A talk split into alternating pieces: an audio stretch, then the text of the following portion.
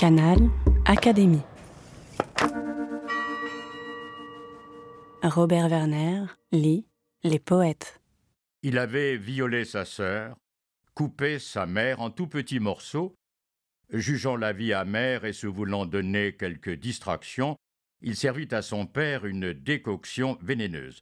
Du foie et des reins ennemis car il avait beaucoup potassé la chimie, cette mixture fit mourir le doux vieillard. Il était malpoli, journaliste, paillard, trichait au jeu, faisait des vers, fumait la pipe dans la rue, et le soir, se gavait de tripes à la mode de camp parmi des croque-morts. D'ailleurs, il n'éprouvait pas l'ombre d'un remords et vivait très correct et très digne, écoulé de bien beaux jours, comme fait M. Paul Déroulède. Mais Dieu possède un doigt, et l'immoralité ne saurait échapper à la fatalité.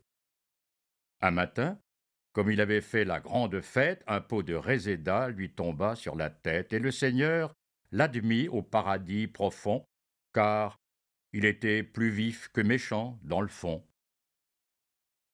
Le doigt de Dieu, Georges Fourest.